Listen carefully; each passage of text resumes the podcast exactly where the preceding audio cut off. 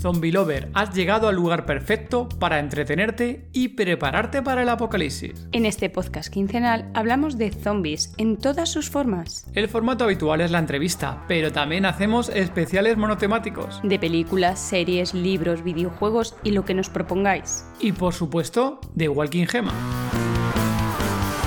Invitamos a gente relacionada con nuestro género favorito. Personas que trabajan en el mundo del cine, la televisión. Creadores de contenido, como autores de libros, podcasters, youtubers, streamers. O fans del género como tú. Cualquiera tiene cabida en el podcast de Todo de Zombie.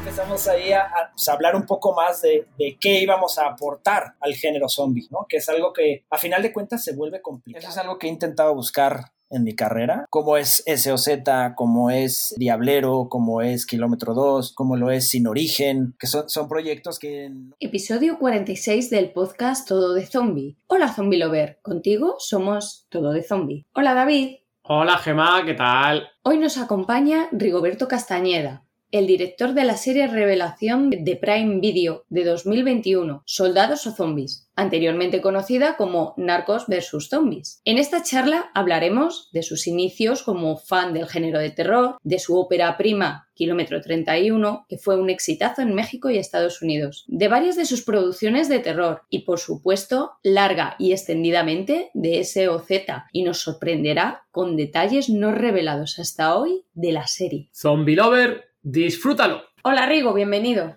Hola, hola, ¿qué tal? ¿Cómo están? Muy buenas, Rigo. Bienvenido al podcast de Todo de Zombie. Encantado, muchas gracias por invitarme, Gema y David. Ah, encantado, el placer es nuestro y sobre todo, Jope, que, que, hablamos contigo justo con el lanzamiento de Soldados o Zombies directamente que se estrenó el, el agosto de 2021 íbamos a haber hecho una colaboración, haber grabado en agosto, pero bueno, entre unas cosas y otras lo hemos ido dejando, pero ya por fin te tenemos aquí en el podcast. Aquí estamos, por fin. Y sí, pues mil disculpas porque también he tenido que retrasar por cuestiones de trabajo y demás. Ha sido un... Mi, mi calendario se volvió una locura estos últimos tres meses.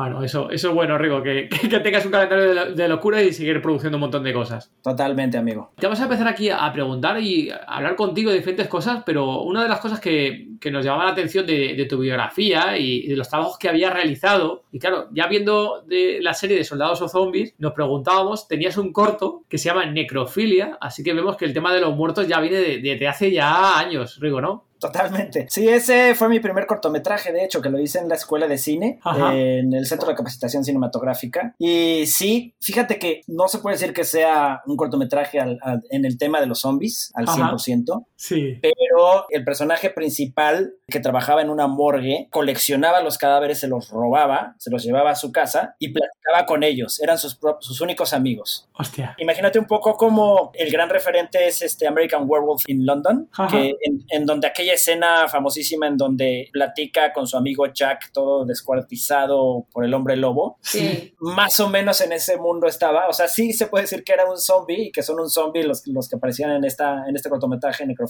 pero platicando todo el tiempo, como muy amigables. Sí. con este el personaje principal. Era un corto más en, el, en la comedia negra que en, que en el horror. ¿no? Pero con muchos guiños de horror, evidentemente, que yo siempre supe y quise hacer horror en la vida. Sí, eso también vemos que por las producciones y las películas que has dirigido y series y demás, que el tema del horror te has perseguido, ¿no? Te ha acompañado durante todos estos años, ¿no? Pues en realidad es, es eh, totalmente un diseño de mi carrera que, que, he tratado de hacer. De pronto me han invitado a hacer otras cosas, pero las, normalmente lo que yo genero, los proyectos que yo genero son de horror, ¿no? Y algunos que me han invitado. Por ejemplo, Diablero fue un proyecto que no generé yo, ni Soldados o Zombies, pero que me invitaron a, a trabajar con ellos, pues dada, dada mi, mi, experiencia en el género, ¿no? Y sin duda es un género que es pues mi género madre. Qué bueno. Yo quisiera hacer un poco más de fantasía y ciencia ficción, pero son géneros que son un poco más caros, ¿no? Para nuestra industria aquí en México, que es un poco más complicado llegar a eso. Espero un día lograrlo. Por ahí tengo algunos proyectos cuajando. Espero que lo logremos este, y te platique en ese momento. Qué bueno. Bueno, ojalá, ojalá, ojalá puedas y te dé la oportunidad que en este mundillo ya sabemos lo complicado muchas veces que es, ¿no? Tanto el azar, muy en algunas ocasiones, las agendas y presupuestos y todo, ¿no? Al final. Totalmente. Pero el género de horror siempre va a ser mi, mi género favorito, mi género madre, mi género que me parió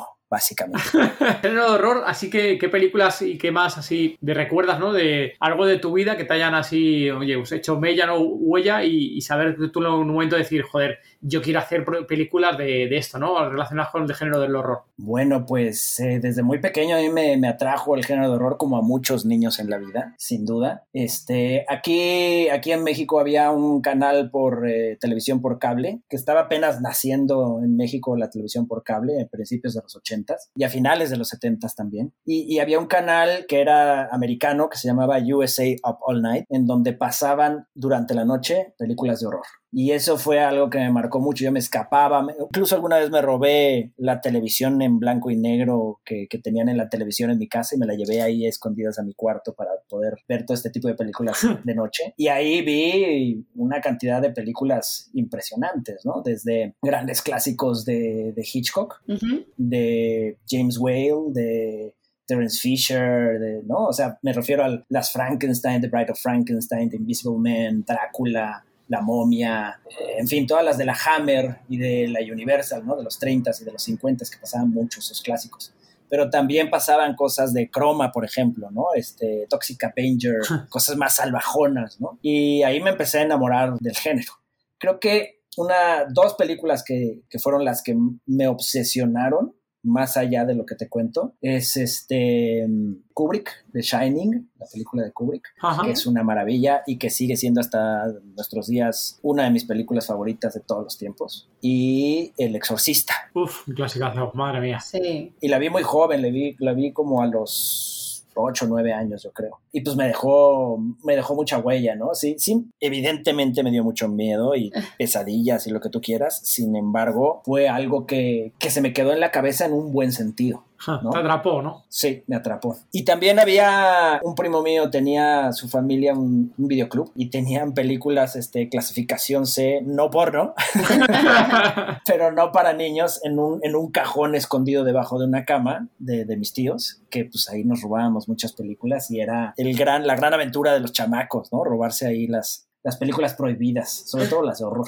evidentemente. Entonces eso, eso yo creo que fue algo que me aventuró hacia, hacia hacer horror y cuando ya era joven para estudiar una carrera, empecé estudiando este, otra carrera o quise iniciar otra carrera que pues de plano nunca, nunca cuajó, que fue diseño industrial. Eh, me salí de eso y mientras estaba esperando a ver qué hacía, surgió la opción de estudiar cine, que yo no sabía ni siquiera que se estudiara para hacer cine, ¿no? nunca me lo habían planteado ni, ni se me había puesto en la cabeza, nunca se me ocurrió hasta ese momento. Y fue una gran casualidad en la vida y en cuanto llegué e hice el examen, es, es, una de las dos escuelas más importantes de cine en México, ¿no? que es el, la ENAC, que se llama ahora Escuela Nacional de Artes Cinematográficas, y el Centro de Capacitación Cinematográfica, que es donde yo estudié. Y me acuerdo que desde la entrevista, que son varias etapas, es un examen muy difícil y demás, que yo ni siquiera sabía que fuera un examen muy difícil, yo muy inocentemente fui y lo pasé yo creo que gracias a esa inocencia. En, eh, durante la entrevista me preguntaron, ¿qué tipo de cine quieres hacer? Y de inmediato lo supe. No me lo, no me lo había siquiera preguntado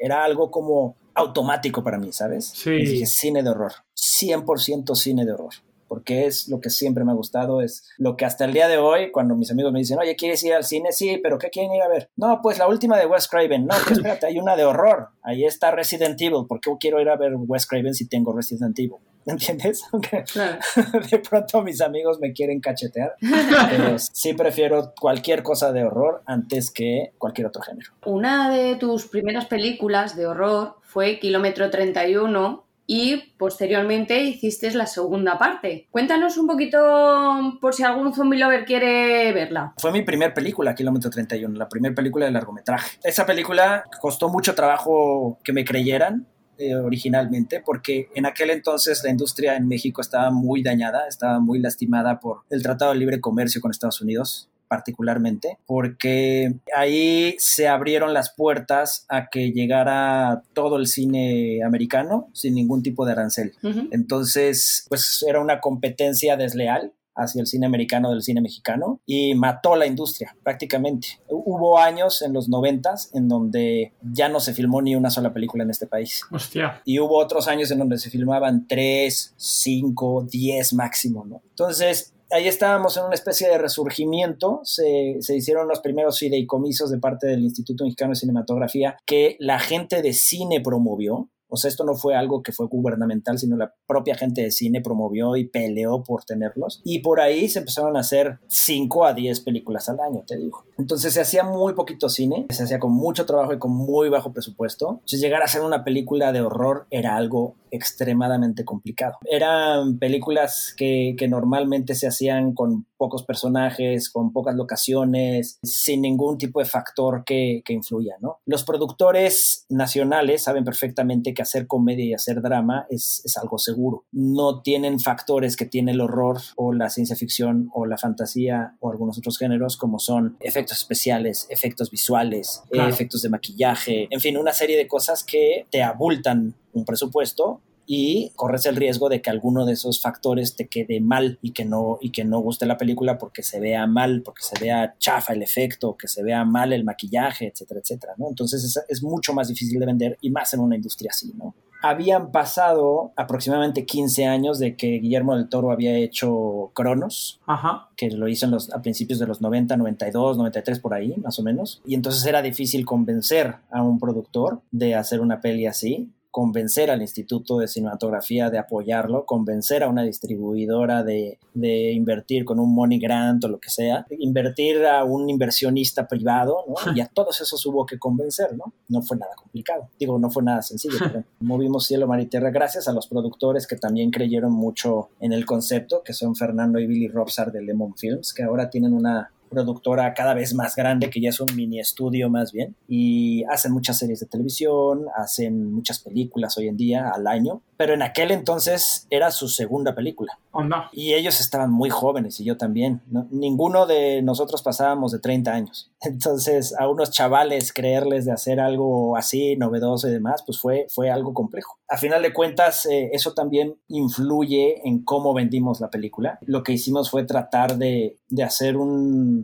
un trabajo de, de marketing muy elaborado, en donde en principio, por ejemplo, tampoco dijimos al público, al gran público, que era una película mexicana se hizo un primer tráiler sin diálogos para que, para que fuera muy neutral y que no prejuiciaran de que como una película mexicana de horror seguro va a ser un, un asco, ¿no? Porque era algo que no se hacía en este país en aquel entonces. Hicimos ese tráiler por lo mismo, ese tráiler en, en neutro y la gente empezó a ir al cine pensando que era una película de horror, quién sabe dónde, no sabían Claro. no sabían si yankee o, o- o japonesa, porque estaba ahorita en ese momento muy de moda el Jap Horror. Ajá. Acaba de salir El Aro y The Grudge y ya sabes, ¿no? Fue un momento histórico muy importante también en ese sentido. Y cuando se dieron cuenta que era mexicana y que estaba bien la película, pues se llenaron las salas. Fíjate. Rompimos todos los récords de taquilla en ese momento. Esa sigue siendo la película de horror más taquillera mexicana en este país. ¿Qué dices, Rigo? Ah, nosotros lo sabíamos muy bien. Enhorabuena, joder, qué bien. Fueron más de 4 millones de espectadores, este, 121 millones en taquilla, y es un récord que sigue hasta nuestros días. Le fue muy, muy bien. Fue una ópera prima que pues nadie se esperaba, ni yo mismo. Bombazo, un bombazo, ¿eh? Sí, sí, sí. Y fue una coproducción con España, cosa que no se replicó en España ese éxito que hubo en México. En España fue Ajá. una película que pasó sin pena ni gloria en taquilla, a pesar de que teníamos a Adrià Collado, que es una Sí, estrella hemos visto ahí la que bueno, que en esos momentos era grande, era grande él en ese momento, ¿no? Porque tenía todavía la serie esta de Aquí no hay quien viva Sí. y tal, entonces lo paraban en la calle en cada esquina, era, era impresionante. Sin embargo, la película no tuvo gran éxito. Yo se lo doy un poco a que doblaron toda la película, Ah, cosa que ya. a mí me pareció horroroso porque pues, le quitan todo todo el, acto- el acting original que trae, ¿no? Y que a final de cuentas el español mexicano de la Ciudad de México es un español muy neutro. Si fuera un, un español con slang mexicano de Monterrey, por ejemplo, de Guadalajara, sí es mucho. A, a veces yo ni les entiendo.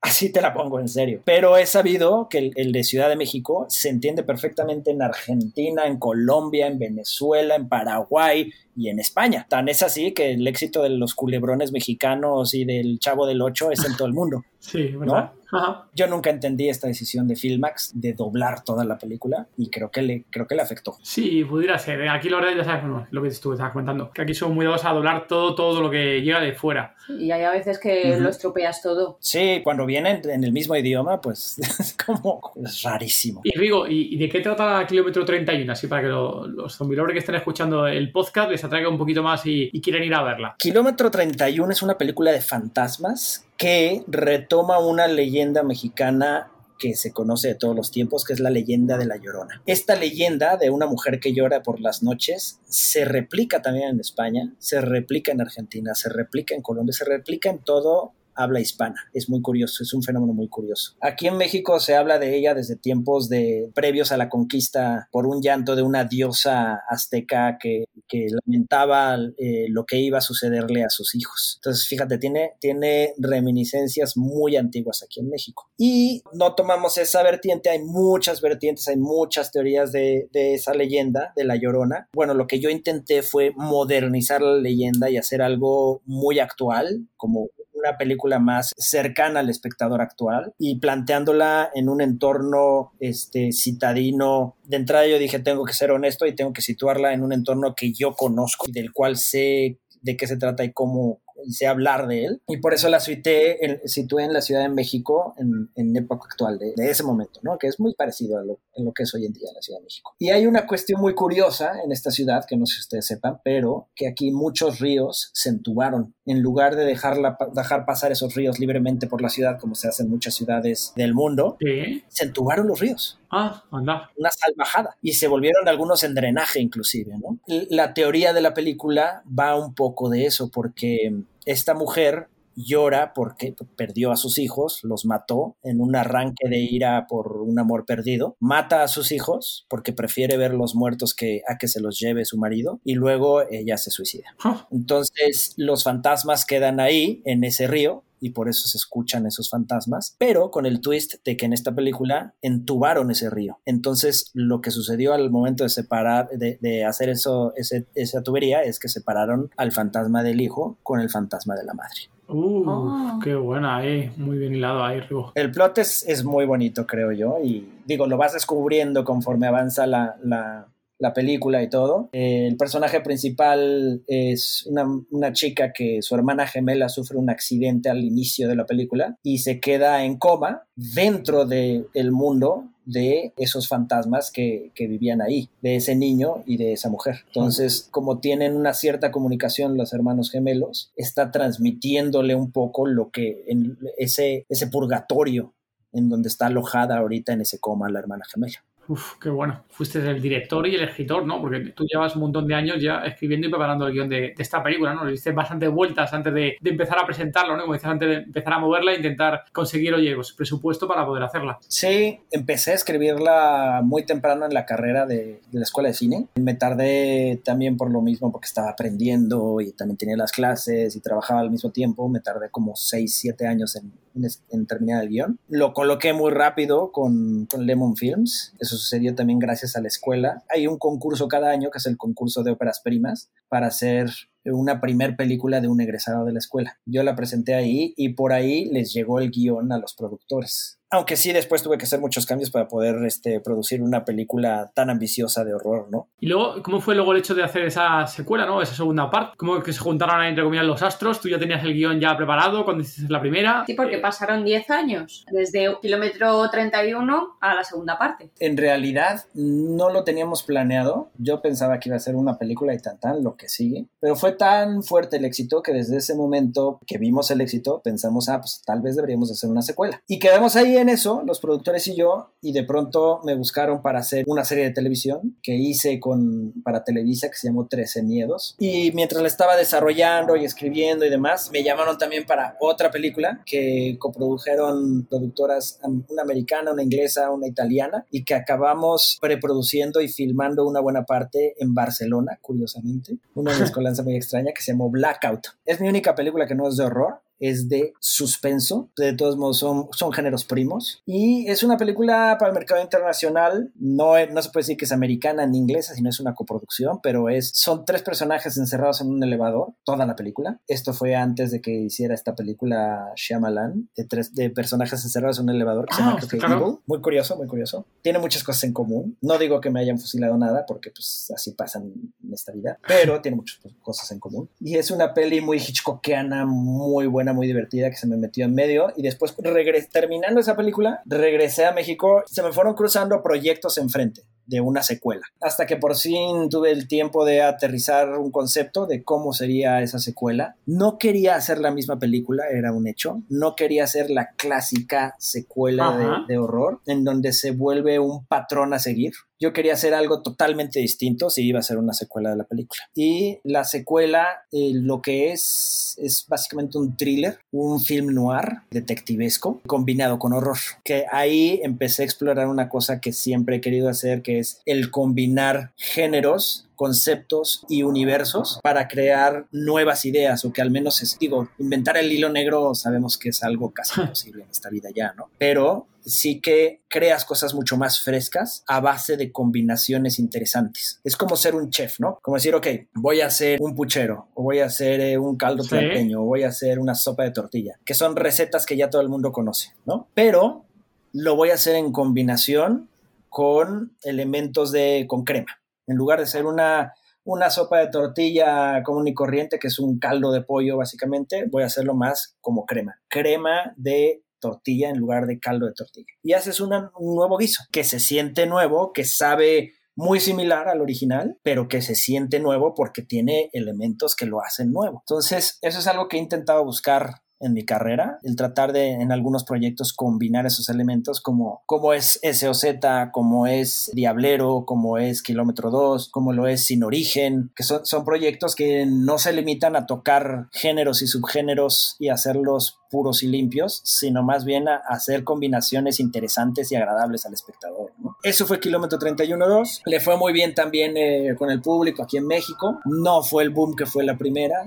sin lugar a dudas, pero también le fue muy bien y fue muy bien recibida por el espectador. Bueno, pues esa es la historia de la 2. Luego lo que dices tú, estuviste haciendo diferentes series, también hiciste en televisión, ¿no? La de Blackout que has comentado antes. O sea que ahí, bueno, te estuviste curtiendo ya y preparándote para, para producciones de serie de televisión. La de 13 Miedos también nos comentabas. Esa, dan, danos un poquito más ahí, tira, te tiramos un poquito más del hilo porque pinta bien, solamente ya por el nombre pinta bien. La de 13 Miedos, ¿de qué se trataba? Es una antología de horror. Digamos que lo más cercano que pudieras conocer es la ah, dimensión claro, desconocida. Sí. Sin embargo, no es tan... porque la dimensión desconocida es un, poquito más abierta en cuanto a géneros y subgéneros, ¿no? De pronto te atrae algo sci-fi, de pronto te trae algo más clavado en horror, etcétera, etcétera. Esta es 100% horror. Hicimos nada más una temporada, fue una etapa como de televisión abierta aquí en México en donde empezaron a experimentar con series de televisión y no habían en realidad diferentes temporadas de las series, ¿no? También me tocó ahí hacer con, para televisión abierta aquí en México, con Televisa, Terminales y, en fin, otras series de otros géneros una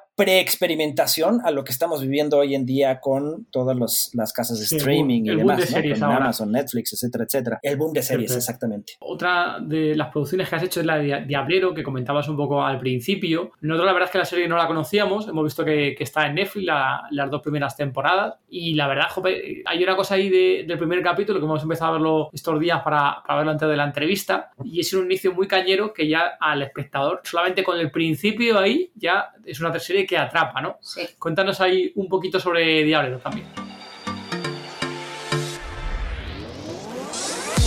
Zombie Lover, esperamos que estés disfrutando del episodio, tanto como nosotros en grabarlo.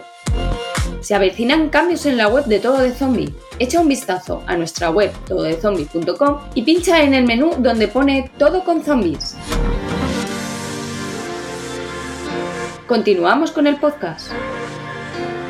Sí, es una maravilla. Diablero está basada en un cómic bastante underground que se conoce aquí en México, pues los que somos muy clavados en el género. Y a partir de ese cómic, un escritor, Hagenbeck, que también es mexicano, aunque tenga ese apellido, hizo una novela que estaba basada en el universo de los cómics. Es algo muy curioso. Esa novela fue la que tomó uno de los ejecutivos de Netflix como idea original para hacer esta serie de televisión. Originalmente estaba involucrado Paco Cabezas, que ustedes han de conocer muy bien, que también es otro este, viejo conocido del género español que hizo varias series ya americanas geniales y que él está, iba a estar a cargo de hacer esta, esta serie. De hecho, el, el equipo original de tanto de Netflix como de la, la productora que se involucra en principio es, son españoles. Arturo Díaz es el ejecutivo de, Netflix, que él es español, aunque pues ya se ha movido por todas partes del mundo. Ahorita no sé si siga en Estados Unidos o ya se fue de regreso a España, pero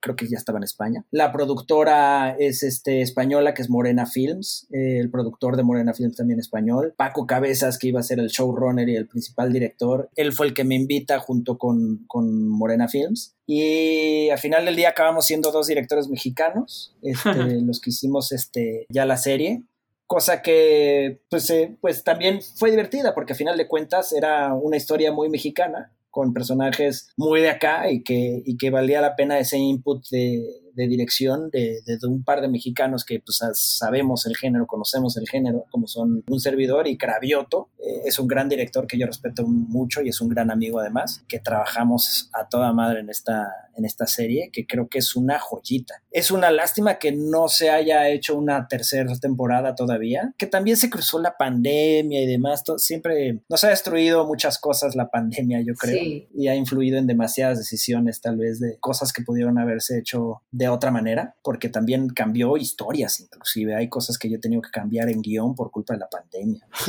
Es una, locura. Sí. Pero gustó mucho, gustó mucho en Estados Unidos. Curiosamente, siento que funciona muy bien lo que hacemos aquí en México de género en Estados Unidos con el universo inmigrante de allá. Como que ven con muy buenos ojos proyectos de género en su idioma natal, digamos o de la generación de sus padres con un twist diferente. Entonces, Diablero fue uno de esos proyectos que, que funcionó muy bien en Estados Unidos, al igual que SOZ. A lo mejor no fue tan, tan impactante el éxito que tuvo como SOZ, pero sí que le fue muy bien en Estados Unidos y sí que fue un proyecto que nadie se esperaba uh, venir, ¿no? Rompió con muchos paradigmas uh, de, de, series de televisión para, al menos para nuestro mercado mexicano o para el mercado latinoamericano incluso. Sí, no, está genial. Nosotros ahí empezado a verla, además el primer capítulo que decíamos antes, y a mí nos mola el rollo, ¿no? El final de gente que va matando ahí Diablo, va buscándolo y se va encargando de Diablo, ¿no? La intro también lo que decía al principio también nos, ha gustado y nosotros vamos a continuar viéndola, te lo digo. Eso espero, eso espero. Van a ver que les va a gustar mucho. Y luego una preguntita, aquí con el, cuando pasa muchas veces, y es algo típico, las series de televisión, ¿no? Que sois varios directores y entre comillas os vais tornando muchas veces en capítulos unos y otros. Esto es por curiosidad ya personal, ¿eh? ¿Cómo es este tema de reparto de tú haces este, este, capítulo, yo hago este otro, ahora yo me dejas a mí este? ¿Cómo, cómo es ese reparto que hacéis de capítulo para dirigirlos? En realidad, en el mercado latinoamericano creo que es muy, este, llegas a una decisión de número, o sea, somos dos directores, mitad y mitad, punto y se acabó, pero en realidad a la hora de ejecutar las escenas, o sea, yo hice muchas escenas de, episodios que no dice adelante del, episodio Rigoberto Castañeda, dirigido por Rigoberto Castañeda. Y este, Cravioto, por ejemplo, hizo muchas escenas de los episodios que, que dice enfrente Rigoberto Castañeda, ¿no? Son decisiones que tomamos alrededor de, pues hay que ponerle el nombre de alguien al principio, ¿no? Claro. Por ejemplo, en Soldados o Zombies, esa sí la dirigí toda completita de principio a fin. Joder, qué bien. Ahora estoy, estoy en el proceso de desarrollo que ya estamos terminando los guiones de otra serie de horror que hicimos para Disney Plus. Bueno, en realidad Disney no, es, Star Plus porque es para como el canal. Sí, correcto, que tiene dentro. Exacto. Entonces es para Star Plus y es de horror y la estamos desarrollando, escribiendo y la vamos a dirigir entre otro director que se llama Diego Cohen y escritor y un servidor. Y entonces lo que decidimos fue, ¿sabes qué? Vamos a co-dirigir todo, co-escribir todo, co todo. Entonces van, va a ser ese el crédito en, en estos casos. Cada ya es tú, al 100%. Sí, cada serie es distinto más o menos te organizas.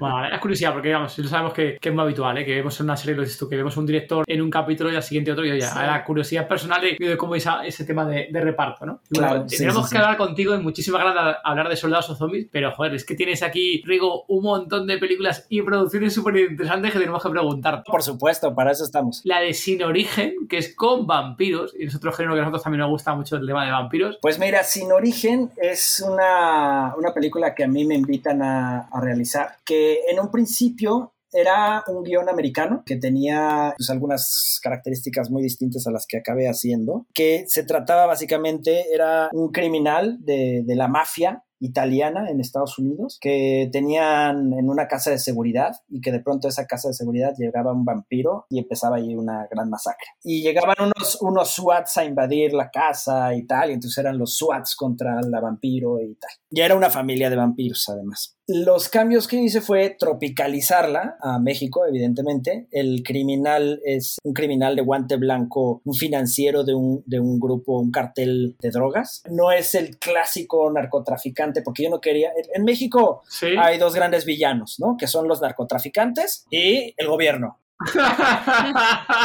vale. Son los grandes enemigos del pueblo mexicano. Pues yo no quería tener un protagónico que fuera un político porque porque pues eso, eso sí es muy chocante para el, para, para el mexicano. Este, nunca lo, voy a, lo iba a poder involucrar. Y una de las ideas que, que, que teníamos para esta película era hacer que nuestro clásico criminal y antagónico fuera el protagónico y el héroe y nuestro clásico enemigo, nuestro clásico, perdón, amigo y, y el bueno de la película de vampiros fuera el malo en esta, que son los cazadores de vampiros. Entonces está extrapolado lo que normalmente vemos en una película de vampiros. El vampiro que llega es una niña vampiro que de pronto llega a esta casa de seguridad de este hombre, que es de él, esta casa, es una casa que él mandó construir con unas placas de acero en las ventanas para que nadie pueda entrar o salir si llegan a ser atacados para proteger a su familia. Y tiene ahí un sinnúmero de guardias y demás, son como no sé, unos 40 guardias. Y de pronto llega una niña, llega una niña del bosque porque está en medio de la nada, llega esta niña, dicen a ver quién es esta niña y en ese momento empiezan a ser atacados con flechas, masacran a el 80% de sus guardias, mientras él y su familia se encierran con la niña dentro de la casa y terminan de masacrar a los guardias que se quedan afuera, estos hombres como medievales con espadas de, granito, ¿no? O sea, son espadas como medievales, pero con materiales súper modernos y que tienen unos drones que van allá analizando todo el terreno y demás. Y terminan con los guardias, ¿no? Que traen metralletas y tal. Y son nada más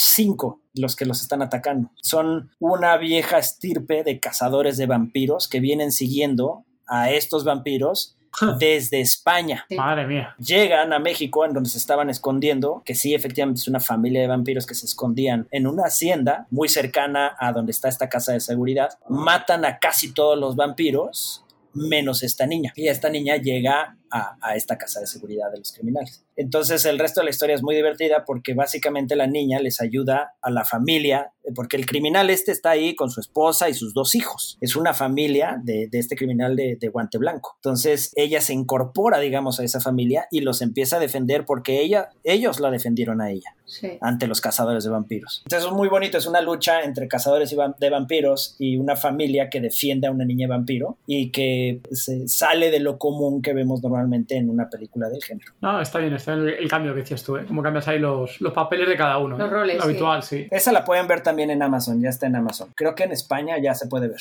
Vale, se la, la apuntamos ahí. Vamos a entrar un poquito en materia con soldados o zombies, pero antes quiero hacer una pequeña que me cuentes un poco cómo es trabajar con el equipazo con el que... Sí, el elenco ahí. El elenco que tienes en Soldados o Zombies, que también ya uh -huh. has trabajado con ellos en Diablero. Sí, que haya gente ahí repetida, sí. Eso es algo muy común dentro de directores en el mundo, ¿no? Solemos trabajar con, con actores que respetamos, con actores con los que ya sabes que puedes lograr ciertas cosas, que sabes cómo trabajan, que son serios, que, que proponen. Eso es lo que yo busco en un actor o en una actriz. Fátima Molina es, es una actriz que ha demostrado, me ha demostrado que, que puede trabajar muy bien y que es, es, muy inteligente y que escucha muy bien lo que uno le dice como director. Es una, se ha vuelto una buena amiga, al igual que Horacio García Rojas, que sí, efectivamente es el, el personaje principal de Diablero, es el Diablero principal. Ajá. Y me lo traje aquí a Soldados y Zombies a ser el zombie principal también, ¿no? Sí, qué bueno. Hemos hecho también una gran amistad, sin duda, Horacio y yo. Y es una persona que también tiene muchísima propuesta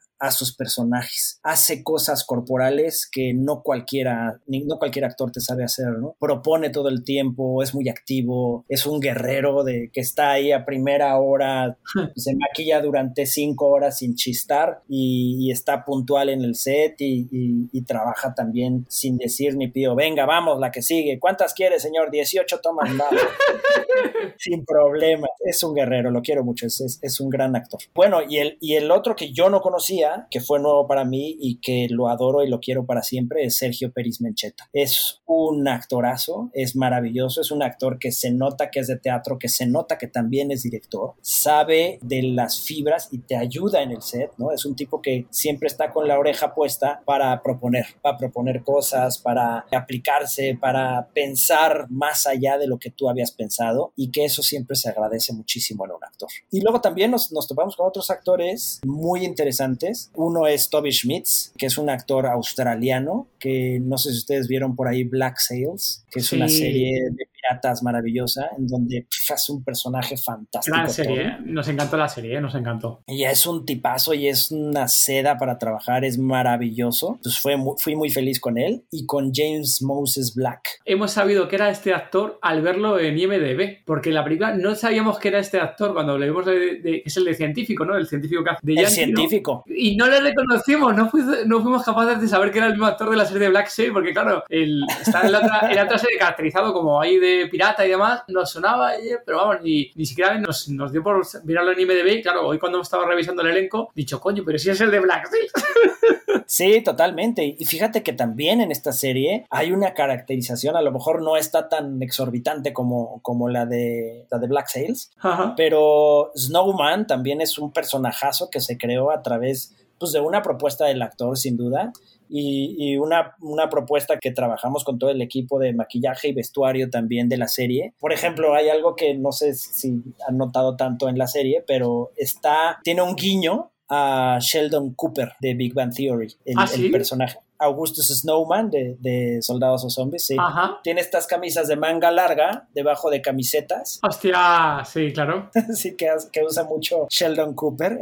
Augustus Snowman, yo creo que es un personaje que vería de Big Bang Theory. Es un guiño ahí nada más muy divertido, pero pues sí, hay una construcción de personaje ahí detrás de él. Les comentaba también de James Moses Black, que es un gran actor también, que sale en una serie con Sergio incluso, que es Snowfall, pero también sale en DC Sos, tiene como un gran currículum sin duda James Moses Black y se nota en el set. Es uno de esos actores que son, ahora sí que como su personaje son un poco militares en el set, que siempre está ahí puesto y en orden y demás, pero que le dio mucho al personaje del coronel Murdoch, lo creció, lo hizo con una presencia muy singular y que yo estaba encantado con él, la verdad. Después de ellos, pues bueno, hay una serie de personajes que a lo mejor son secundarios, pero que dentro de la serie siento que se, volvieron increíblemente entrañables, como son el sargento Valencia que hizo Vic Ortiz, y que pues bueno, es maravilloso, hace muy bien su trabajo, también es propositivo, me encantó trabajar con ella. Sí, un gran personaje, ¿eh? muy bueno. Todo el grupo de, el grupo de Sergio,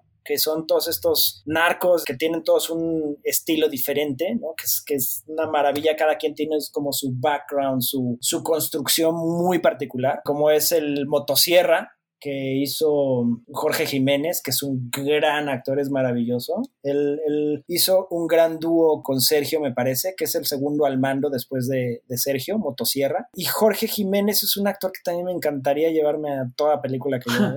es complicado, pero me encantaría. Por ahí está um, El Flaco, que hizo Quetzal y Cortés. David Friedman hizo El Pájaro. Como que te quisiera mencionar a todos, pero es un gran grupo de actores que hicieron muy colorido el cast general de la serie. Creo que fue un gran acierto, todo el cast, como un todo. No alguien en particular, sino todo el cast es algo a resaltar y que funciona muy bien en toda la serie. Sí, y aparte, una cosa importante, Rigo, no ha habido doblaje por encima aquí en España, te digo, ¿eh? No ha habido doblaje por encima. Eso le ha dado un puntito extra a la serie. Sí. Gracias.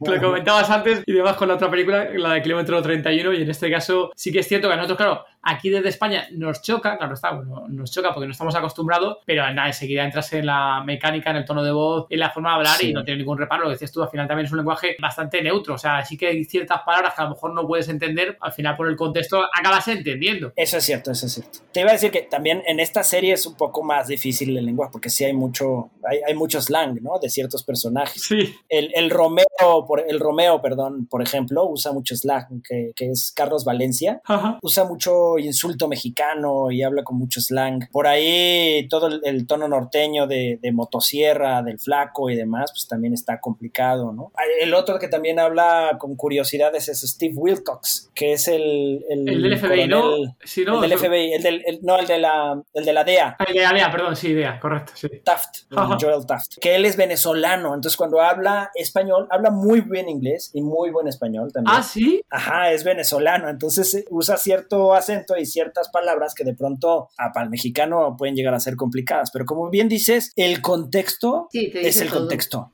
te lo dice todo. No hay necesidad. Sí, sí. Y cuando ves que está cabreado el personaje y está diciendo cosas que no entiendes, sabes que está insultando y no te falta saber más. sí, totalmente, suficiente. Hay un montón de preguntas de Zombie Lovers que hemos puesto estos días en las redes sociales, nos han ido pasando preguntas y ahora entraremos en ella. Pero hay una cosa, y yo te iba a preguntar, bueno, luego no sé, es que más, lo preguntamos un poco más antes a Rigo. Tú aquí ya, como siempre, aquí decid lo que podáis decir, ¿vale? Aquí, oye, lo que queráis. Una de las primeras preguntas que te iba a hacer, ¿por qué cerditos para las pruebas, por Dios. ¿Por qué cerdito no hay puesto otro tipo de animal? ¿Por qué fue? porque, porque es algo, es algo acostumbrado en los laboratorios hoy en día. No sé si tú recuerdas que en 28 Days Later se utilizan simios, es el arranque de, la propagación del virus. Claro. Y, la utilización de simios para la experimentación en laboratorios es algo de los 70s y 80s. Hoy en día se utilizan mucho más estos cerditos o los unos que son como conejitos en los laboratorios. Es algo mucho más actual, mucho más moderno. La genética del mini pig que es como, como le llaman a este pequeño cerdo. Es que no se llama pequeño cerdo en, español, pero en, inglés a nivel universal se le conoce como mini pig. Y, y, la genética de estos cerdos es muy similar a la del ser humano. Entonces por eso se utiliza. Eso por un lado y por el otro que se presta perfecta y maravillosamente para ese tono de comedia negra que nosotros estábamos buenísimo, buscando. Buenísimo, Rigo. O sea, cuando ves al zombie, empiezan ahí los, los cerditos a comerse ahí al otro muerto, no sé qué, se mueren dos infectados se mueven como locos. Esa escena cuando lo ves, los ceritos corriendo yéndose a comer a todo el mundo y dices, pero ¿qué cojones está pasando aquí? Buenísimo, amigo. Sí, total, que, que, es un, que es una sensación como de que, pues sí te da un poco de risa, pero al mismo tiempo dices, en ese momento del ataque, siento que está muy bien logrado. Tenemos algunas otras escenas de efectos que a lo mejor, ah, sí, te cuestan un poquito de trabajo y con que dices, bueno, es que el movimiento, el movimiento de animales que existen es muy difícil de imitar en, en el efecto digital complicadísimo, pero los monstruos y otras cosas, hacerlos digitales es mucho más sencillo, por ejemplo. Creo que en general, en el 100% de la serie, creo que podemos hablar de un 70% de los planos de los cerdos que se ven perfectos y hay un pequeño 30% que dices, híjole, me cuesta trabajo. Al menos esa es mi opinión. Hay muchos espectadores que para, a lo mejor a mí me han dicho que no, que lo sienten perfecto, que lo sienten una maravilla, pero nosotros que somos que ser autocríticos en lo que hacemos, yo sé que hay unos shots que pudieran haber estado mejor. Sin duda, el momento en donde atacan los cerdos, creo que está súper bien logrado y que no sabes si reírte, asustarte, ¿no? Es, es, es algo que pues, estábamos buscando en la serie y que, y que creo que está muy bien logrado. No, no, está, está genial, ¿eh? queda, muy, queda muy resultón, la verdad, en la serie. Bueno, antes de, de continuar, vamos a hacerte, empezar a hacerte una de las preguntas de los de Zombie Lovers. Una de ellas es de Zombie Ecuador, una cuenta de Twitter que es bastante conocida, colaboradora aquí de todo de Zombie. Aquí para los oyentes que nos estén escuchando, es una cuenta en Twitter que se llama Zombie-Ecuador, donde hay un montón de películas, de series, de cortos, de cómics, bueno, de todo. Es increíble lo que hace aquí el, el compi Zombie Ecuador. Y una de las preguntas, te parecemos llegar aquí por su parte, es ¿por qué cambiaron el nombre de Narcos versus Zombies? pues en realidad hubo varios títulos de trabajo. El primero fue Operación 8888. Hostia. Es algo real que incluso con la con esta que soltaron los, los archivos, algunos archivos secretos de la, de la CIA, de ovnis, de diferentes cosas, de experimentos que se, que se hicieron durante los 60s y 70s. Había dentro de eso la confirmación de la operación 8888 que es la operación que existe realmente en Estados Unidos en un caso de invasión zombie. Es la idea y de hecho hay un, hay un par de momentos en la serie en donde se ve en un papel que dice Operación 8888, hay una puerta en donde van entrando al inicio en el laboratorio en donde se lee Operación 8888. En fin, hay, como guiños justamente a eso. Y no porque se pretendiera que fuera el título, sabíamos que era un título de trabajo, pero, pero existía. Tiempo después nos enteramos, bueno, al menos yo, que el título original que tenía este, el creador, que fue con el título con el que vendió originalmente la serie a Amazon, que es Nicolás Entel, era Narcos vs. Zombies. Uf, qué bueno. Ese título se, se, se empezó a, manejar, se empezó a hablar de él, ah, pues igual y sería buena idea y tal, tracatrán. Algunos estábamos en contra, otros a favor. A mí no me gustaba ese título, la verdad, porque siento que Narcos vs. Zombies se, se va mucho, al menos para mí, se va mucho hacia un género más de serie B, que sí es un poco serie B, la, la, serie. Hace un guiño a la serie B, sin duda, pero no, no es Toxic Avenger, ¿sabes? es una serie con un toque un poco más cuidado, más este más serio, aunque sí tiene comedia evidentemente, se va por un tono realista de actuación en donde encontramos en la situación el humor. Entonces sentía yo que es, que es algo diferente, además de que a mí se me había ocurrido un título que sentía yo que era mucho mejor, que es No estamos muertos. No estamos muertos. Pasa que, claro, el otro pega más, a lo mejor el otro más taquillazo, el rollo final, más clickbait, como se dice ahora también, el de soldados o zombies o el de narcos, ¿no? Nosotros sí que es cierto que la serie la conocimos como Narcos versus Zombies, que claro, todo este tema de la, de la pandemia, luego ya se paró todo lo que había además por ahí, y la conocimos así, y claro, y a nosotros nos chocaba mucho muchísimo, porque claro, ya la sinopsis que nos llegaba a nosotros antes de ver nada de las series, o antes simplemente haya una imagen, aquí te montas una película de que es una guerra entre directamente solo narcos y zombies, claro, y no sabía mucho más de la serie, pero claro, luego al verla sí que lo que dices tú tampoco tiene mucho que ver, ¿no? Que luego al final hay diferentes grupos que están aquí entrelazados entre unos y otros, ¿no? Claro, totalmente, o sea, no, no es nada más eso, no es nada más narcos versus zombies, sino hay los varios universos, están los soldados, los soldados americanos, está el laboratorio y el, y el científico, ¿no? Está toda la parte de, prisión del principio, ¿no? Hay la, reportera, en fin. O sea, Claro, mm. se, pudo haber llamado así sin, sin, sin, lugar a dudas, Narcos versus Zombies, o se pudo haber llamado también este, No estamos muertos, pero la decisión de pronto nos escapa a nosotros, ¿no? A los creadores inclusive. Creo que ni le preguntaron a Nico Entel al final. Suele pasar, al final quien pone el dinero y la promoción es que quien el toma el último valor en estas cosas, entiendo también.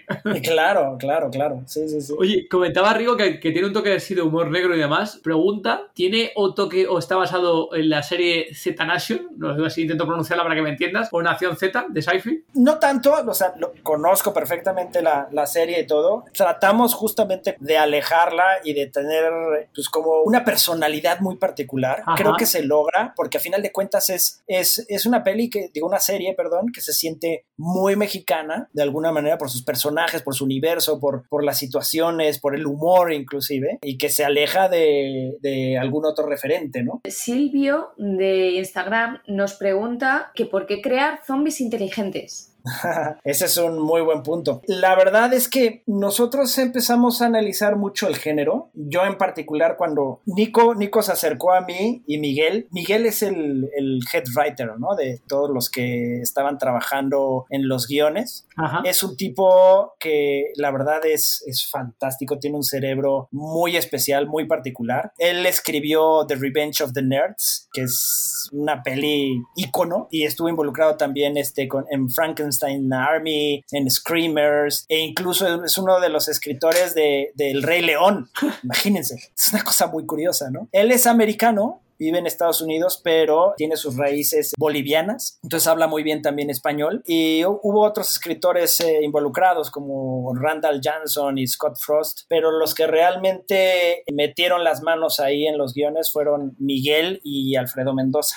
Cuando llegan conmigo, quería mucho ese, ese input de pues, más de, de, nerd del género, como lo soy yo, y empezamos ahí a, pues, hablar un poco más de, de qué íbamos a aportar al género zombie, ¿no? Que es algo que a final de cuentas se vuelve complicado no, no puedes ni rediseñar mucho más allá de lo que hizo Romero. Todas las películas Living Dead son, son el icono y la gran guía a seguir para todos los demás que hagamos zombies, sin duda. Pero pues tratamos siempre como de aportar y de, y de dar como cosas nuevas en general al género. Los Somcoms, que le dicen las, las películas de comedia de zombies. Somcoms, ¿había no escuchado ese término? No, no. bueno, pues, se refiere básicamente a, las, a las, películas y, y, series de televisión de, de, zombies que están en la comedia, ¿no? Somcoms, que son pues, Shaun of the Dead, Zombieland, Warm Bodies. Incluso por ahí hay algunas que tienen guiños a, a la comedia, que no necesariamente son comedia, pero que están como cercanas a los Somcoms. También aportan de otra manera al género. Y pues algo que algo que queríamos explorar era que tuvieran un poco más de personalidad los zombies, que no fueran estos zombies que son simplemente una amenaza torpe o una amenaza ágil, pero que no deja de ser una amenaza. Y una de, de las formas en que se ha trabajado anteriormente el darle la vuelta a, la amenaza es hacer del ser humano la verdadera amenaza, como por ejemplo en The Walking Dead o en World War Z, por ejemplo, en, otras series de televisión que son también el gran enemigo es el ser humano en, lugar de ser el zombie realmente. Es una manera como también de darle la vuelta al género. Y de tratar de aportar algo distinto. Pero te aleja del zombie a final del día. Entonces nosotros no queríamos alejarnos del zombie, queríamos aportar algo al género y que tuviera su propia personalidad ese zombie. Entonces ahí fuimos como construyendo qué es lo que íbamos a, hacer, a darle distinto, esos, esos rasgos de personalidad.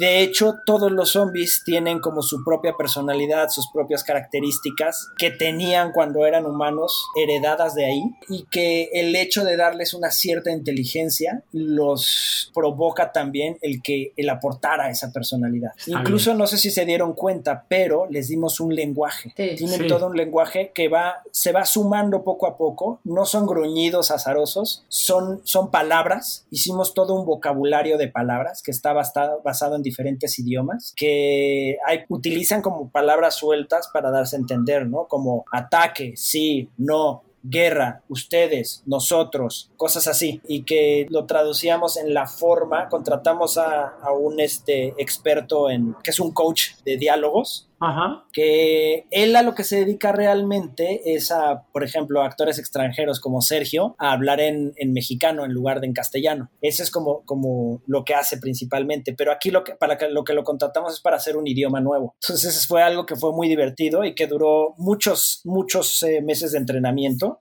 de diseño, de escoger las palabras, de, ver exactamente qué vocabulario necesitábamos en toda la serie y cómo se iba evolucionando, porque tampoco se iban a transformar en zombies e iban a inmediatamente hablar ese vocabulario, sino que tenía que haber una evolución poco a poco. E incluso hay una proyección hacia otras temporadas que va a ser difícil que se logre, pero a lo mejor hay una ventana por ahí en donde podamos lograrlo, en que en futuros, eh, futura temporada o futuros proyectos que tengan que, que, nazcan de esta temporada, no nada más sea un lenguaje verbal, sino que también por medio de ciertas cosas se den a entender, como hicieron en esa secuencia en donde crean un mapa en la Tierra. Sí. Buenísimo, ¿eh? Más o menos así, más o menos así sería su lenguaje escrito. Entonces hay, hay, toda una evolución planteada alrededor de hacer de estos, de estos zombies unos zombies inteligentes.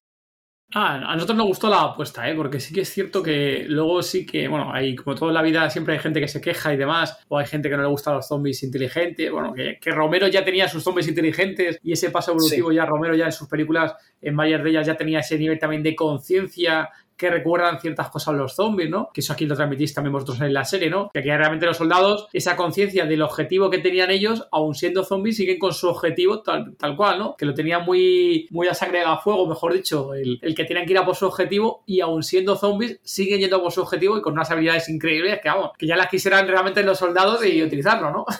Totalmente de acuerdo. Y sí, exactamente, o sea, creo, que para hacer esos, esos, esos cambios al zombie que nosotros tenemos en soldados, o zombies, nos basamos mucho en, Romero. Nos fuimos más por el camino evolucionado de Romero que, por ejemplo, en, en Army, que creo que es mucho más evidente mucho más este, alejado, digamos, de los zombies originales de Romero. Sí, completamente. Por ejemplo, por tomarlo como ejemplo de otro tipo de zombies inteligentes, ¿no? No, sí, y aparte que vosotros ahí proponéis cosas nuevas y originales. Que luego también te digo que la de Army, que comentaba hace un momento, eh, bueno, como mucha gente aquí del, género, la ha dado palos, entre comillas, porque no aportaba nada y era entre comillas, muy entrecomillado, digo, ¿eh? Muy entrecomillado aquí, que nadie se ofenda, que era más o menos de lo mismo, que había copiado muchas otras series o, películas, que no aportaba mucho al género. Bueno, eso ya es como todo es discutible, ¿no? Sí, no, totalmente, es discutible. A mí me pareció muy entretenida Army y sí me gustó. Lo que no me gustó es que saliera antes que Soldados o Zombies, porque originalmente íbamos, este, porque nosotros íbamos a salir antes. Claro. Eh, y, era una idea este, que nosotros teníamos antes que Army y nos han comparado muchísimo con ellos e incluso nos han acusado de, de haberles copiado. ¡Qué fuerte! ¿Nosotros en la producción es anterior? Sí, no, es anterior, maldita sea. Pero bueno, así pasa esto. Una pregunta ahí, eh, Rigo. ¿Vuestra previsión de fecha de publicación de la serie cuándo era? Fue en 2020, ¿no? La fecha que nosotros teníamos, eh, que barajábamos y demás, era la publicación de la serie en 2020. Tengo que por el COVID y demás, sí. pero era en 2020 la publicación de la, de la serie. Sí, totalmente. Era, no recuerdo si en el primero o segundo trimestre de 2020. Joder, fíjate, ahí, luego se va alargando. Nos retrasó un año todo el trabajo de, de postproducción. Madre mía. Sí, sí, sí, sí. Bueno, aquí eh, tenemos que aparecer, Rigo, una pregunta que todo el mundo se hace nada más acabar la, la serie. Aquí en este caso lo hace nuestra amiga Susana, de, que está en el grupo de Telegram de todo de zombie. Bueno, de este tipo tenemos varias. Sí, de este tipo de varias. Bueno, sí, hay, varias, personas que la han preguntado. Varias personas que han preguntado lo mismo. Sí, pero una pregunta que se hace todo el mundo, Rigo, es: ¿habrá segunda temporada de SOZ? ¿Qué tal? ¿Cómo les va? Yo soy Ajeno al Tiempo antes que nada agradecer a David y Gema de Todo de Zombie por permitirme compartir este espacio para contarte todo lo que se viene durante 2022 relacionado con The Walking Dead Universe. Antes de comenzar, te quiero recordar que estamos transcurriendo la temporada final de The Walking Dead y que este año, 2021, el año que está terminando, se han emitido los primeros 8 de un total de 24 episodios que forman parte de la temporada final de The Walking Dead. La fecha de lanzamiento para los primeros 8 episodios, la primera tanda de 8 episodios de esta temporada final será el 20 de febrero. Además, 2022 nos trae la conclusión de la temporada número 7 de Fear the Walking Dead que acaba de terminar su emisión en AMC España y Latinoamérica y también los primeros 8 episodios de la ya confirmada octava temporada. También en 2022 tendremos el estreno de una nueva serie dentro del universo de The Walking Dead. Se trata de Tales of the Walking Dead, una serie antológica que contará con solamente 6 episodios que se emitirán durante los meses de junio y julio de 2022. Y también 2022 será el año del estreno de una nueva web serie relacionada con Fear the Walking Dead. Es el primer spin-off llamado Dead in the Water. Conoceremos la historia del USS Pennsylvania, el submarino que protagonizó la temporada número 6 y 7 de Fear the Walking Dead antes de que comience el apocalipsis zombie. Zombies adentro de un submarino, nada puede salir mal. Esta web serie, tal como lo indica su nombre, solo podrá verse vía web y a través del servicio de pago AMC Plus que no está disponible ni en España ni en Latinoamérica.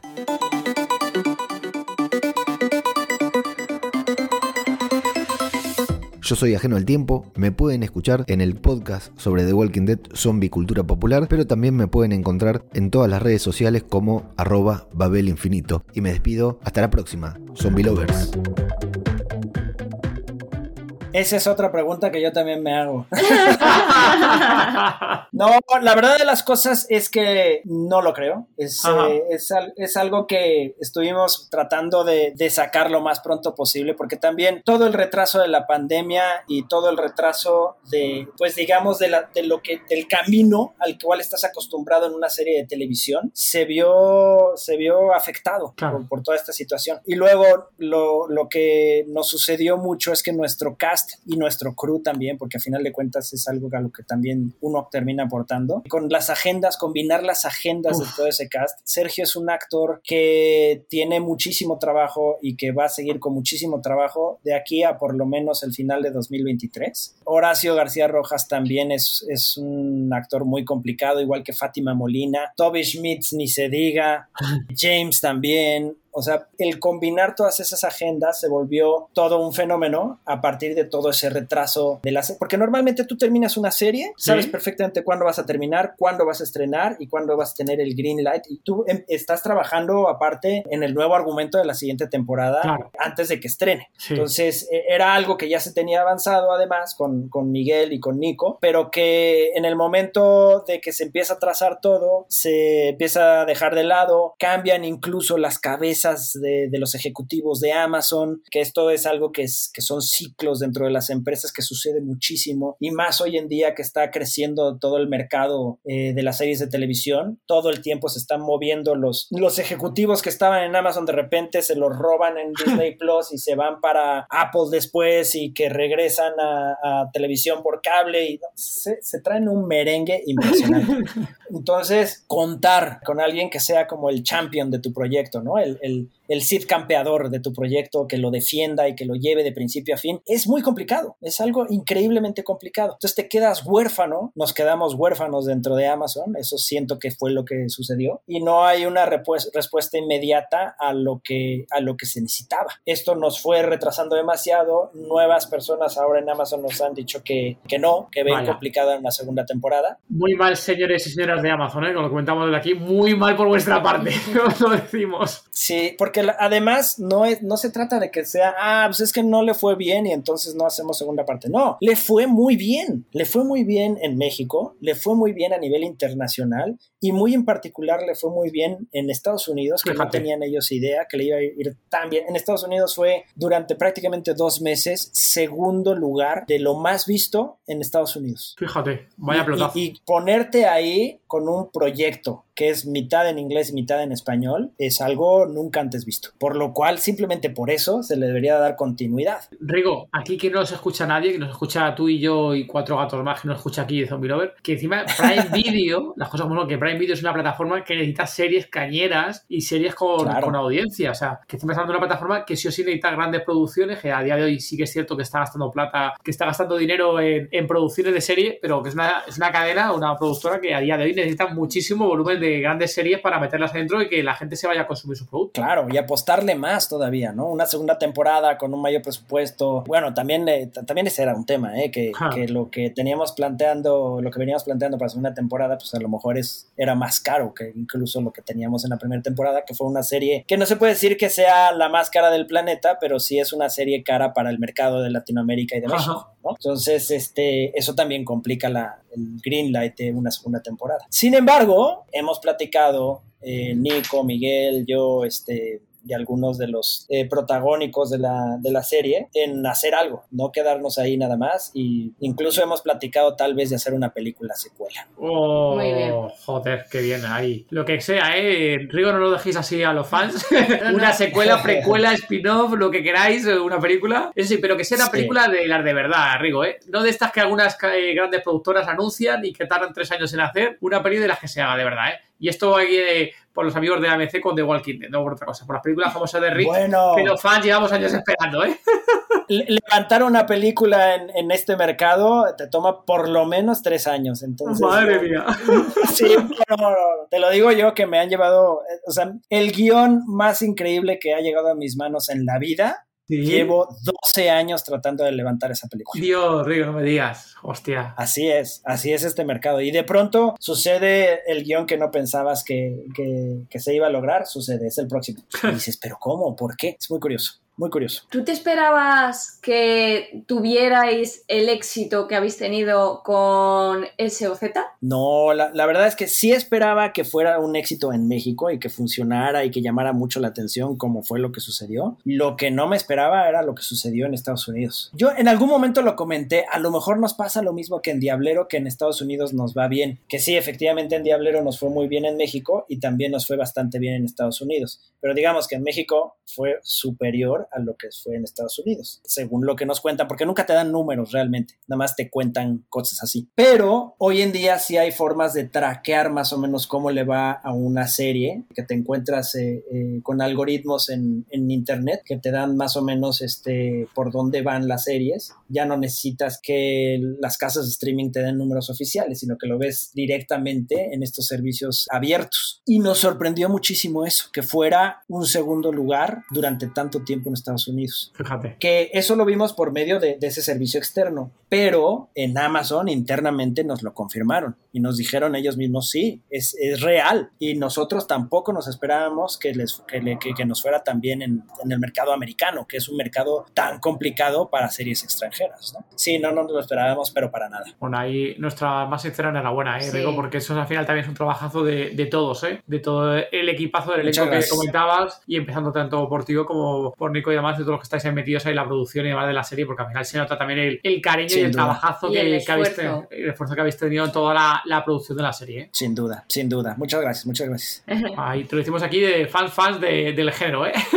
o sea, Rigo, no te puedo escapar, ya vamos a ver a la última sección, que está todo el mundo esperando que lleguemos a la sección, pero hay una pregunta que tengo que hacerte, Rigo. ¿Cómo sí. fue la creación de esa escena orgía o sexual, como quieras llamarlo, entre los, zombies, entre los zombies, entre el comandante Rafael y, y Elisa ahí, esa parte de apareamiento, apareamiento ¿no? ¿Se dice, no? entre los sí. zombies, ¿cómo fue originar o el pensamiento de, de, montar esa escena? Porque claro, son de las escenas que, que comentabas al principio, que claro, lo ves, y al igual que pasa con los cerdos o con ciertas cosas, y dices, madre mía, la que están montando aquí lo, el guionista, el director, lo que ha montado aquí, madre mía, la hostia. ¿Cómo fue ese momento? Realmente, incluso pensábamos llegar todavía más lejos, ¿eh? eh habíamos hablado de unas locuras maravillosas. Incluso teníamos esa primera secuencia en donde, en, en donde tienen un, un, pequeño, hay momentos de, de sexo totalmente, en, previo a que, a que salgan de la prisión, ahí con el... Sí, con los, sí claro, verdad, en el baño, ¿no? Sí, sí, en el baño, ¿no? La, la ducha, ¿no? Sí. sí. Exacto, que son Cruz y Becerril, tienen este momento sexual en el baño y luego tienen ese momento sexual en medio del desierto ya siendo zombies. Ese, ese, ese es inmortal. Y es un poco la misma teoría que platicábamos hace un momento, ¿no? Que, que es la, tomando la misma vertiente de Romero, de que los zombies recuerdan cosas de cuando, está, cuando tenían vida, cuando tenían esa otra vida, digamos, ¿no? Porque yo, yo, lo que digo es que no es que ya no tengan vida, es otra vida. Claro. No es la vida como, como la entendemos hoy en día los seres humanos, es otro tipo de existencia, es otro tipo de vida. Entonces, eh, Romero, eso es, eso es lo, que, lo que acabó haciendo también, ¿no? Es, es el, el, de, el decirnos, es que sí recuerdan cierto tipo de cosas, eh,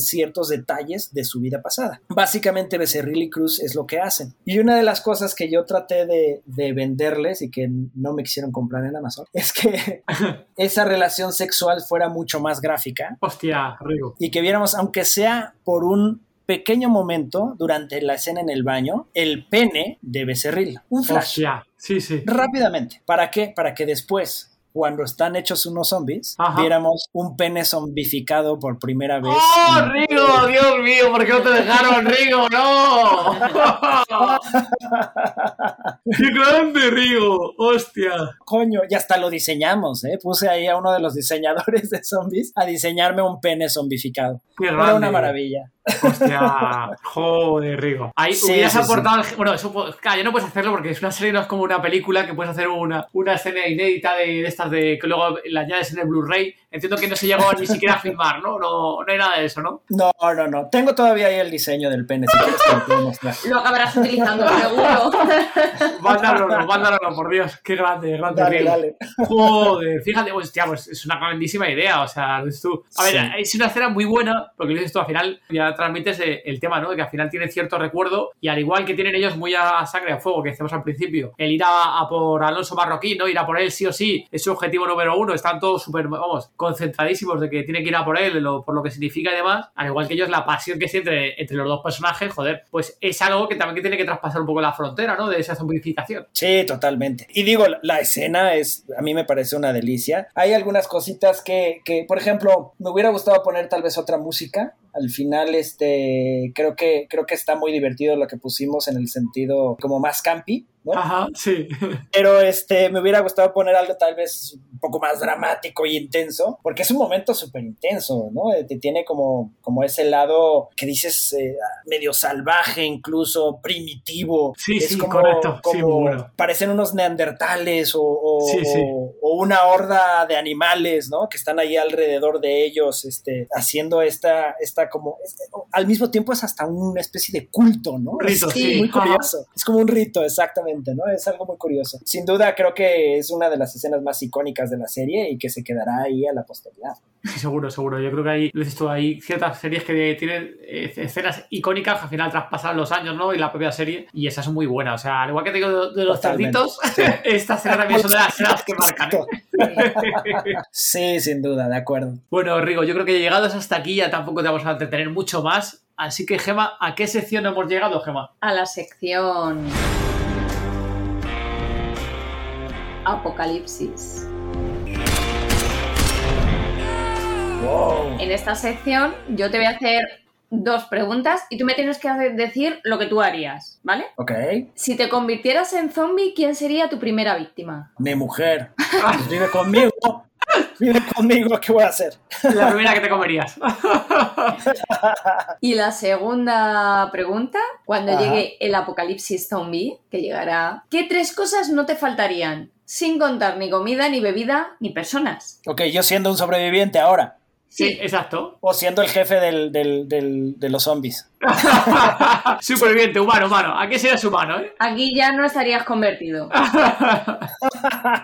Yo creo que tendría que, que elaborarme todo un plan para poder sobrevivir. En, yo vivo en una, en una especie de, de roof garden, o sea, tengo un roof garden hasta arriba del edificio donde vivo. Ajá. Y pues sería muy fácil en algún sentido sobrevivir los primeros días, porque, por- porque no es fácil que lleguen los zombies en la parte de arriba de los edificios, en Claro. principio. Hay muchas cosas que bloquean para poder llegar, pero solo unos días. Entonces que habría que buscar una forma de almacenar cosas, de sobrevivir en un lugar así los primeros días. No tengo un acceso fácil a un sótano, a un algo blindado, que sería lo ideal para sobrevivir al holocausto zombie. Entonces sí me las vería negras. Creo que sería difícil que yo sobreviviera, la verdad. Al menos después de las primeras dos semanas, ya que tienes que salir a buscar algo de comida. Y a la hora de salir a buscar algo de comida, ¿qué tres cosas no te, no te faltarían? Armas sería lo primero. Por ejemplo, yo tengo una colección de espadas. Espadas medievales, tengo un mandoble, tengo un sable árabe precioso, tengo cuchillos de 4 pulgadas, que son más bien espadas pequeñas. Esa colección de, espadas, pues iría conmigo sin dudas. De, entrada el mandoble, porque matar a zombies con un mandoble sería algo muy fácil. Los partirías en dos, siempre atinar al hombro, a, la- a donde se junta el hombro con el cuello, y de ahí los partes justo a la mitad, hacia un lado, para acabar en la cintura del lado contrario. Entonces los partes en dos y se acaba la amenaza. Entonces el mandoble para mí sería el arma ideal y es la con la que cuento además, mi arma favorita. ¿Y qué más? Dos cosas más. Dos cosas más, Sí. además del mandoble. Aparte del Pues, mandoble. Sin contar ni agua, ni comida, ni personas. ¿Cuántas reglas? Cosas con las que cuento en casa realmente o puede No, ser- ¿qué tres cosas no te lo que quieras? ¿Qué tres cosas no, no te faltarían? Es decir, que a la hora de sobrevivir el apocalipsis zombie, ¿qué tres cositas que no sean ni bebida, ni comida, Ya. Ni personas que no te faltarían en un apocalipsis zombie? Has hecho el mandoble, que es un buen arma, un poco pesada, pero Sí. bueno, yo creo que ahí, ponga ahí, Rigo, que tú vas a hombre de gimnasio, estás ahí fuerte para el mandoble y que No, dos cositas cero. más. A eso traigo el, el- el- la daga. También vale, vale. traería la, la daga, que es un poco más corta, que es para más pelea cuerpo a cuerpo. Pues no sé, tal vez un arma de fuego también sería ideal en esos casos, evidentemente. Ah, también es una buena opción, también arma de fuego. sí. Arma de fuego, pues algún vehículo tal vez. Ah, un coche, sí, está bien un coche. ¿Alguna Un auto. predilección, un auto, alguna, así, eh, un 4x4, un Hammer? ¿Tengo una predilección? Yo tengo un BMW y siempre he confiado mucho en él, pero no es tan blindado. Claro. Así es que a lo mejor me buscaría un auto blindado. Es que Sí. eso sería como lo ideal también en, en un mundo en donde también la, sabemos que la amenaza principal muchas veces no son Lo los zombies, sino los otros humanos, ¿no? Exacto, muy bien. Entonces, pues sí, te buscarías algo blindado. Y aquí en la Ciudad de México, no sé si ustedes lo sepan, pero hay mucha gente que usa autos blindados por la inseguridad que ¿Ah, sí? Hostia, pues joder. no sabía. Sí, sí, sí. Y muchas personas que tienen cierto estatus socioeconómico van y se hacen de un auto blindado o medio blindado, que es el medio blindaje. Este, a lo mejor si tienes una volcadura no te salva, pero sí a, a los disparos te salva sin duda. Entonces, es, es- no es tan complicado hacerte de un auto blindado en un apocalipsis zombie. Joder, no, no, mucho mejor, ¿eh? Muchísimo mejor. Sí. Lo único, como siempre, el combustible, pero vamos. es cierto, es buen punto. Pero bueno, es También sobra la gasolina aquí. Bueno, Rigo, muchas gracias. Ha sido un placer tenerte aquí. Por favor, dinos dónde pueden encontrarte nuestros oyentes. Pues mis redes sociales son arroba rigocasta, tanto en Twitter como en Instagram. Y en Facebook también me pueden buscar en Rigocasta o Rigoberto Castañeda. Muy bien. Oye, y ahora, como aprovechando este momento aquí de, de spam tuyo, sabemos que también estás ahora ah, anunciando, promocionando una película, ¿no? Sí, por supuesto. Vamos a estrenar este 30 de diciembre aquí en México, en todo el país, en salas de cine, en donde ya se puede ir al 100% de ocupación a las salas de cine en México. Es Karen la posesión. Película de posesión y exorcismo basada en un caso de exorcismo real que, que sucedió en México en los ochentas. Madre mía, hostia. Buena pinta, buena pinta. Da mucho miedo, ya, ya, ya tuvimos unas advance premiere en, en Durango, que fue donde filmamos, Sí. y el público reaccionó maravillosamente, sí se asustan, sí da mucho miedo, entonces muy recomendable, por favor, la dirige Henry Bedwell, Ajá. que es un gran director de género, la produce, la produce su servidor, y la fotografía Junichiro Hayashi, que es el fotógrafo de El Aro, Sí. entre otras muchas Ah. películas de horror. Hostia, ya la has vendido muy bien, Sí, Rigo, sí, ¿eh? sí. Yo creo que más de un fan lo verá. Es el estreno, comentas, el 30 ahora de diciembre, ¿no? En México. Y a nivel Correcto. mundial, cuando tienes, previ- tienes previsión de nivel mundial. Pues eh, como funciona aquí en México es que estrenamos primero y dependiendo de eso vemos los siguientes mercados. Vale, Es, vale. eh, espero que el próximo año logremos llegar, por ejemplo, a España y a Japón. Bueno, aquí yo creo que por lo que has comentado tendrá buena acogida. ¿eh? Sí, yo creo que sí. Yo espero que sí, yo espero que sí. Muy bien, Rico. Pues nada, oye, ha sido un placer tener- tenerte por aquí en el podcast. Mil gracias. Muchísimas gracias, un saludo y muchos mordidas zombies a todos sus escuchas. gracias. Chao. Adiós. Venga, adiós. Disponéis de las notas del episodio en tododezombie.com y si queréis hablar con nosotros o el resto de zombie lovers, uniros al grupo de Telegram. Podéis encontrarnos como Todo de Zombie. Muchas gracias por habernos escuchado. Y gracias por vuestro apoyo en Patreon, vuestros comentarios en iVoox y por vuestras 5 estrellas en Apple Podcast.